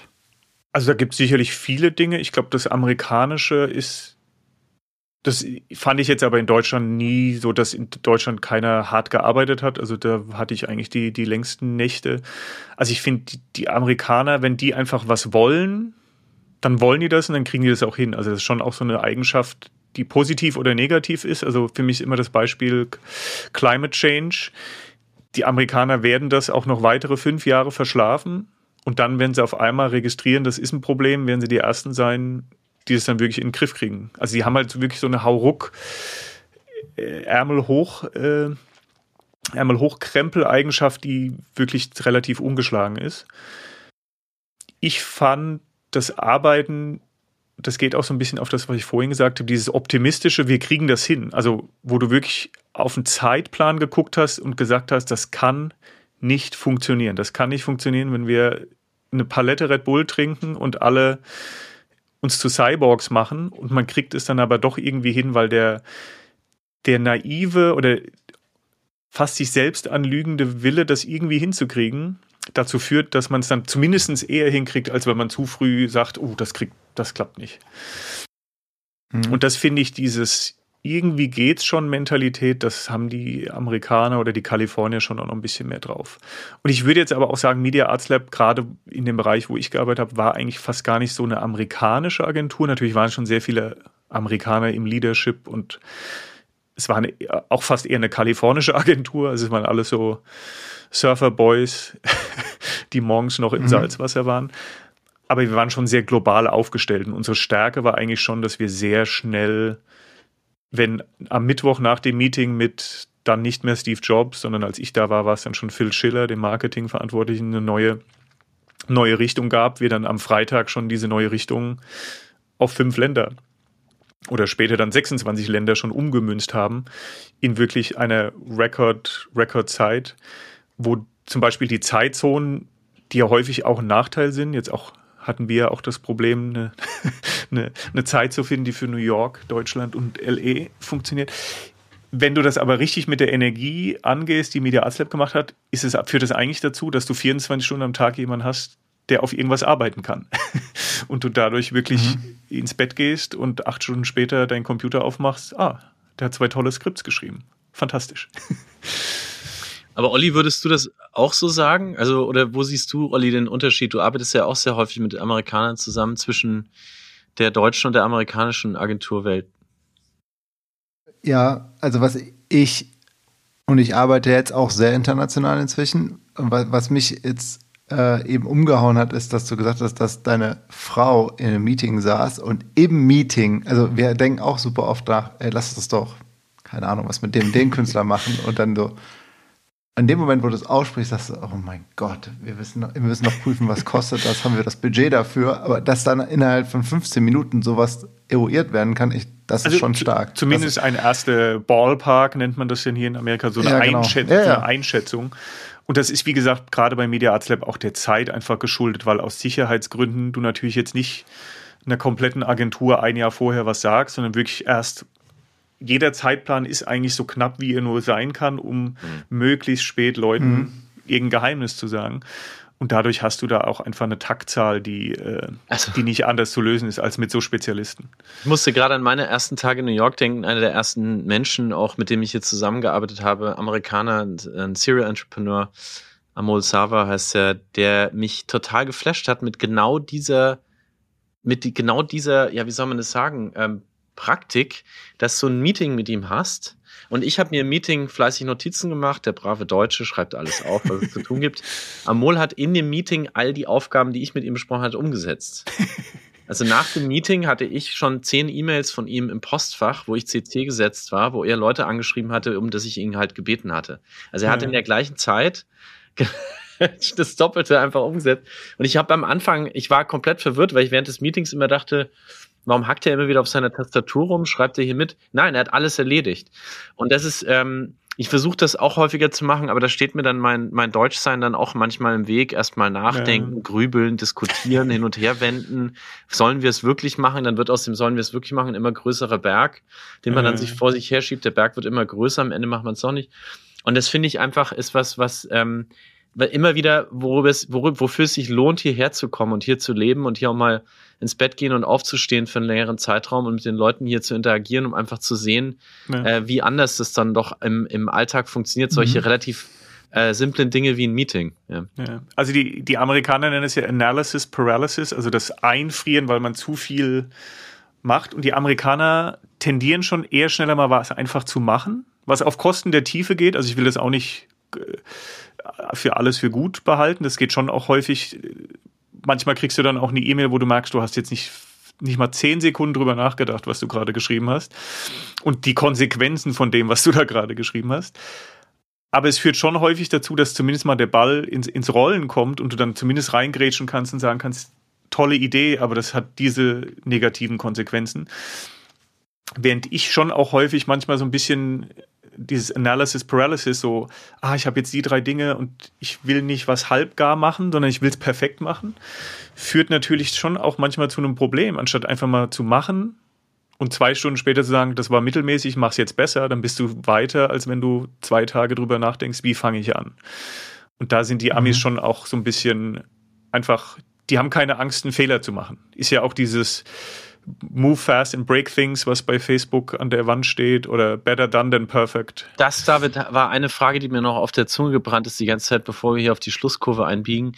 Was war, äh, was war ein ganz großer Fail, den du mal gelandet hast in der Agenturwelt? Wo hast du mal so richtig äh, daneben gelangt, äh, so dass du dich heute noch dran erinnerst? Freund von mir, kleines Beispiel, hat zum Beispiel mal einen, einen Katalog für die Bundesliga entworfen und hat ähm, tatsächlich FC Schalke 05 äh, da reingeschrieben und es rief dann Rudi Assauer an und hat ihn, ähm, hat ihn angebrüllt ähm, in der Agentur. Das sind so Momente, die vergisst man einfach nicht. Also das, äh, das bleibt einem für den Rest des Lebens. Ähm, für mich als Dortmund-Fan freut, freut dich hat, das, dich hat es gefreut. Du hast es wahrscheinlich mit instigiert. Aber wie, wie ist das bei dir? Also Epic Fail äh, von David Oswald. Ähm versucht man häufig dann, glaube ich, auch zu verdrängen. Also der schlimmste Moment meiner Karriere war relativ früh, als ich wirklich in meiner Ausbildung war ich verantwortlich für, ein, für unsere Verhältnisse damals für so eine mittelgroße Agentur, ein riesen deutschlandweiter Pitch, wo wir da drin waren. Ich war der technisch Verantwortliche, hatte Schlips und Anzug, um dann mitzukommen, um bei dieser Bordpräsentation dabei zu sein. Haben das dreimal getestet, am Wochenende spät gearbeitet und dann stehen wir bei dieser Firma ein Versicherungs, Riesenversicherungshaus. Und das Stromkabel zum Projektor fehlte. Und das war ein sehr spezielles Stromkabel, war jetzt nicht, dass man den irgendwo aus dem aus der Wand rausziehen konnte. Und äh, das war irgendwie so 15 Minuten vor der Präsentation. Und da, äh, selbst wenn ich jetzt erzähle, kommt mir da die, die Gänsepelle und mir geht's dann echt schlecht. Wir hatten zum Glück wirklich einen eigenen Fahrer in der Agentur. Das lag dran, dass einer unserer, unserer Chefs ein Politiker war, der hatte einen professionellen Fahrer. Der hat es dann äh, innerhalb von zwölf Minuten zu uns gefahren und es kam dann eine Minute vorher an. Äh, möchte ich aber nicht nochmal erleben. Und jetzt soll, sonst hat man natürlich schon auch also ich hatte mal eine Kampagne, das war, da gab es jetzt aber nie einen Punkt. Da sind wir aus London mit einem 28-köpfigen Team hierher geflogen und haben was Geheimes gedreht.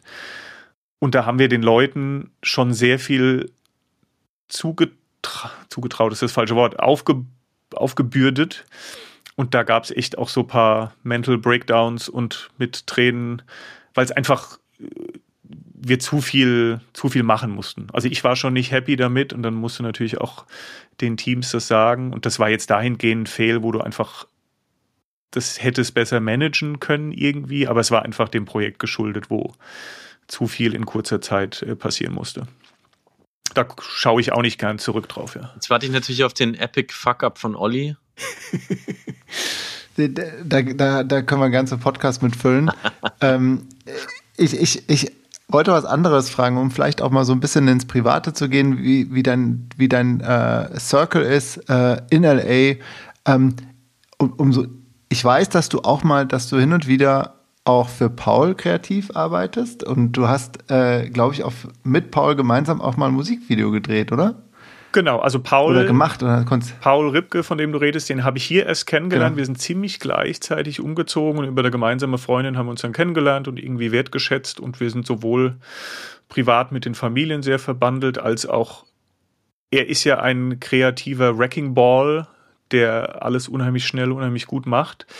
Und manchmal spiele ich so ein bisschen den, den Counterpart, der so ein bisschen mehr die Agenturdenke hat, weil er ja schon häufig auch so als eine Ein-Mann-Agentur auftritt und nicht nur sagt, ich halte jetzt das Shampoo hier in die Kamera, sondern hey, du Uhrenhersteller, wir können das machen, aber ich will dann auch einen Film machen.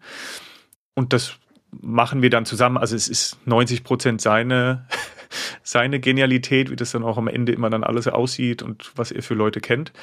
Ich helfe dann nur so ein bisschen häufig strategisch oder auch in einem Skript, dass da so ein paar Nuggets versteckt sind, dass ein Marketingverantwortlicher denkt, ah, da ist ja, da ist ja viel dahinter. Also das haben wir jetzt gerade für Whoop gemacht oder für IWC oder was du drauf ansprichst, war so ein typischer Paul-Moment. Da war ich noch bei Media Arts Lab, war eigentlich relativ busy und hatte noch Arbeit vor mir. Und dann ruft er mich an, Lena Meyer-Landrut ist im Flieger. Ihr Musikvideo ist scheiße geworden für diesen Song wir haben äh, 20 Stunden Zeit, ein neues Konzept zu schreiben und könnten dann in drei Tagen das Musikvideo in Joshua Tree drehen.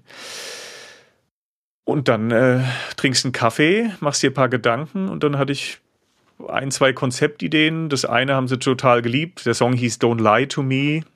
Und die Idee war, dass das Don't Lie to Me interpretiert ist auf, dass man sich selbst anlügt in Social Media und Paul mhm. hat dann die tolle Idee, dass wir das dann wirklich vertikal drehen auf iPhone und das war wirklich von Wissen, dass dieses Projekt existiert, bis äh, das gedreht wurde, drei Tage später, war halt wirklich enger kann man diesen Zeitrahmen nicht packen und er hat es dann auch noch wirklich toll gemacht, dass dann die Animation wieder eine iMessage reinkommt. Hat er dann alles wirklich toll geeditet, geshootet, wirklich damals auf dem iPhone, was jetzt glaube ich auch schon drei, drei, vier Jahre her ist, was damals nur wirklich sehr neu war, zu sagen, ich, ich drehe das jetzt auf einem Telefon. Jetzt seid ihr ja zwei Deutsche in LA, ja gesagt, du hast gesagt, zum gleichen Zeitpunkt hergezogen, du hast sehr, sehr viel Erfahrung mit Kreativen. Warum ist Paul Ripke so erfolgreich, deiner Meinung nach?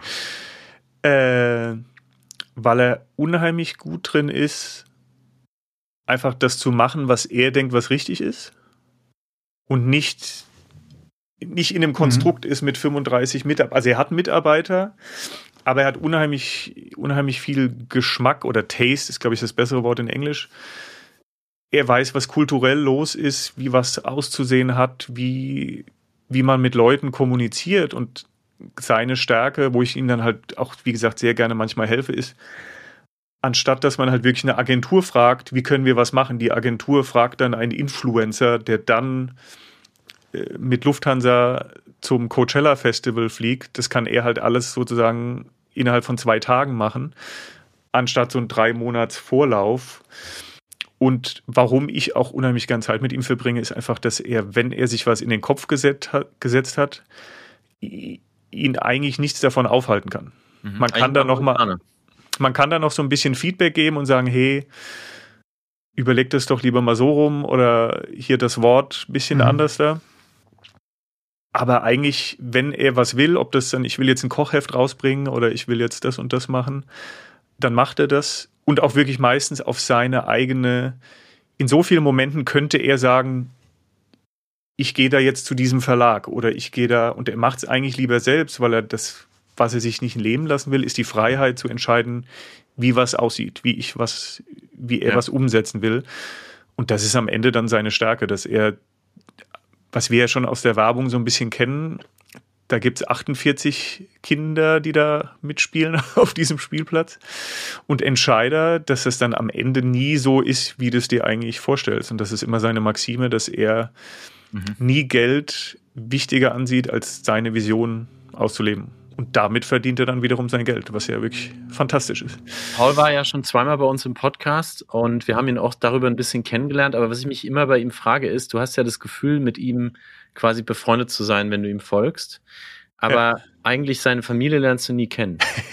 äh, und ich finde, das ist ein unglaublichen Spagat, den er da schafft. Äh, wo ist denn eigentlich der, der Unterschied zwischen dem Familien-Paul und dem, dem Social-Media-Paul? Also wenn du denkst, dass Apple viele NDAs hat, dann warte mal, bis du bei Paul Ripke durch die Tür rein. Nein, wirklich nicht. Also ich will da jetzt auch nicht viel zu darüber erzählen, aber er, er, er findet, er, er zieht, glaube ich, auch eine Stärke draus, das einfach zu trennen. Ja weil er ja auch selbst seine Witze drüber macht, dass er in Social Media schon auch eine gewisse Rolle spielt oder gerne den Kasper macht oder auch mal übertreibt und irgendwelche Sachen macht, die dann auch fast eine Persiflage von dem sind in dieser Welt, in der er sich so bewegt. Also er ist ja schon auch sehr selbstreflektiert. Und ich glaube, er, diese Rolle ein bisschen zu spielen, also die ist authentisch, aber dieses bisschen übertriebene zu spielen, erlaubt ihm, glaube ich, mit der Familie einfach wieder er, er selbst zu sein. Okay. Und ich glaube, dadurch hat er dann auch diese, dieses ständige Hin und Her, wenn du ja schon auch häufig bei Menschen hast, die immer im, immer in der ja. Öffentlichkeit stehen, die dann irgendwann auch so ein bisschen Probleme haben, nicht mehr zu unterscheiden zu können, wer bin ich jetzt eigentlich? Und deine Familie ist schon mhm. auch, die ihn dann immer mal auf den Boden zurückholen und sehr cool. Äh, und auch unheimlich nett sind. Also deswegen verbringe ich da auch immer, wann jetzt am Samstag war ich auch wieder da, so halb arbeitmäßig, halb bisschen abhängen. Das ist schon, muss ich mich jedes Mal auch kneifen, dass das, äh, dass man da überhaupt hin darf, weil das ist schon immer sehr spannend, was es kulinarisch gibt, was ist, was man in seiner Sauna erlebt. Jetzt hat er sich eine neue Musikbox geholt und macht mit Musik synchronisierte Saunagänge. Das ist schon alles sehr spaßig. Wir geben immer unseren Gästen noch am Schluss einmal das Mikro. Äh, David, äh, was gibt es noch, was du unseren Zuhörerinnen und Zuhörern mit auf den Weg geben möchtest? Gibt es noch irgendwas, was du announcen möchtest? Ein Lebensmotto, was du noch nicht geteilt hast? ähm, äh, deine Oma grüßen, was auch immer dir gerade in den Kopf kommt. Äh, was möchtest du noch uns und allen wunderbar Together Menschen da draußen mitgeben? Ne, ich glaube, wer, wer es so weit gepackt hat, noch nicht abgeschaltet hat, der hat schon hoffentlich ein paar Dinge aufschnappen können. Äh, ich habe vorhin, wie gesagt, ich habe nochmal meine Liste durchgegangen an so, an so Bonmots und Mottos. Da habe ich noch einen Satz gefunden, der, glaube ich, auch passt, ist, der hoffentlich meine Arbeitsweise auch so ein bisschen widerspiegelt, ist Take the work seriously, but not yourself. Weil das ist häufig auch, finde ich, gerade in Werbung, man muss da mit einer gewissen Ernsthaftigkeit rangehen. Und selbst wenn es jetzt irgendwie auch ein unwichtiger Kaugummi ist, da, da sehr professionell arbeiten. Das heißt aber nicht, dass man dabei nicht irgendwie auch Spaß haben kann oder auch mal selbst reflektiert lachen kann, weil am Ende, was ich eigentlich an Werbung immer am tollsten fand, ist, wenn du mit ein bisschen verrückten Leuten 14 Stunden am Tag verbringst Total. und das lieber machen würdest, als siebeneinhalb Stunden irgendwas Trockenes runterarbeiten. Und äh, ich glaube, das ist eine Maxime, die man, nach der man leben kann. Genauso machen wir das bei Wunderbar Together. Ähm, vielen Dank lieber David, dass du zu Gast warst. Und ähm, ich glaube, Olli, du wirst dich bald bei David melden. Ich habe so aus den E-Mails zwischen euch rausgelesen, dass ihr äh, bald zusammenarbeitet. Insofern äh, kann Deswegen ich war, glaube ich, auch die Tagessatzfrage. Äh, genau, ja. Aber ganz geschickt versteckt Ja. ja, gar nicht mal so geschickt. Das war eigentlich einfach nur so, was kostet ihr? Es war ja. ziemlich offensiv. Ich wollte, ich also. wollte sogar noch ein bisschen falschen, ob du, ob du vielleicht mal mir eine Rabattierung gibst. Aber ich schicke euch diese live auf Brians Szene auf jeden Fall. Also einfach mal googeln, äh, Bazaar Scene, dann könnt ihr schon mal euch drauf einstimmen, wie das mit mir so läuft. Und David, wir freuen uns, wenn wir hm. mal was zusammen auf die Beine stellen können. Wir, wir planen schon seit längerem an der Westküste mal unsere Podcast-Gäste zu Sehr versammeln. Gerne. Vielleicht bist du ja da auch mit am Start. Und ansonsten wünschen wir dir und ähm, deiner Frau, deiner Google-Frau ähm, und eurem englisch sprechenden Hund äh, einfach eine weiter eine großartige Zeit in LA und vielen Dank, ja. dass du heute zu Gast warst. Ja, ich danke euch und wie gesagt, kommt gerne mal vorbei. Ich zeige euch ein paar Orte. Äh, das neue Haus in Venice hat jetzt auch schon aufgemacht, was eurer, euer Gast ja schon mal geteased hat. Das ist jetzt seit zwei, drei Wochen auf. Da können wir uns dann bestimmt mal einnisten und auf dem Rooftop äh, alle Gäste versammeln. Super cool. Danke dir. Vielen cool. Dank. Mach's gut. Tschüss. Ciao. You make me.